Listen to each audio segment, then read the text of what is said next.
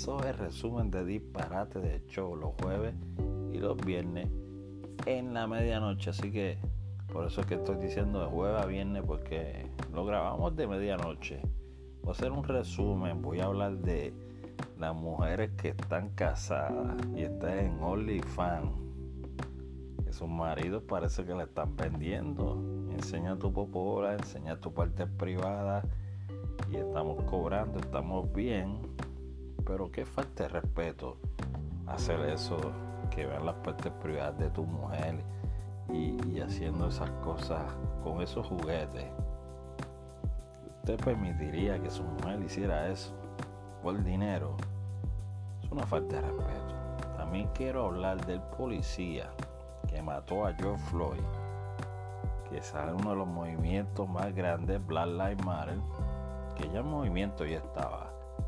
Pero las marchas fueron a nivel mundial, destrucciones de ciudades completas y resulta que el policía Chawin o el oficial Chawin va a salir en libertad pronto con una fianza de un millón de dólares. Acuérdese que cuando dicen una fianza de un millón de dólares, usted puede dejar su casa, su carro, o él puede hacer una. Me imagino que en, el caso de él, que tiene sus seguidores de, de supremacía blanca, pues imagino que recogieron dinero entre todos ellos y el hombre va a salir pronto. No sé lo que está pasando. No apoyo al policía para nada. Solamente estoy dando la noticia. Y también quiero hablar de estos artistas que ahora tienen anuncios con McDonald's. Que si van a lanzar este tenis con Jordan. Que para mí no son artistas. Son artistas de Auto-Tune o de colaboraciones con otros artistas Estoy hablando de ese artista que todos conocen, que para mí no está a un nivel top, pero tuvo muchas colaboraciones con gente famosa y creo que eso lo ayudó a ser uno de los artistas más escuchados hoy en día. Salieron dos. A Bad Bunny, pues sé que Bad Bunny se ha ganado, tiene, tiene un estilo peculiar, pero el otro artista que mencionaron no me convence voy a estar hablando de eso en mi podcast, en Disparate de Show.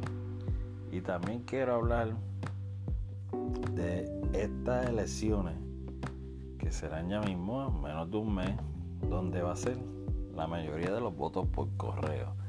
Que para mí va a ser un robo de elecciones, ya que ustedes saben que la mayoría de las veces que se vota en papeleta las papeletas o se encuentran en los zafacones, 3.000 papeletas perdidas, 10.000 papeletas perdidas en un río.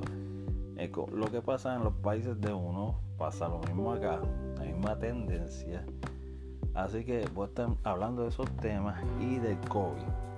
Al COVID estaba mirando yo los números en mi condado y hace cinco días, una semana, muerto cero personas del COVID qué está pasando con la pandemia. Porque si hacemos números de gente que muere de cáncer, de sida, de alta presión, de diabetes, pues estamos hablando de, enfermedades serias. Pues puedes sacar que están muriendo sobre 100.000 o 50.000 personas diarias, 20.000 a nivel mundial. Y en esta pandemia ahora mismo es como que algo por, por season o, por no es algo que vaya a estar dando siempre, eso hay que tenerlo en consideración.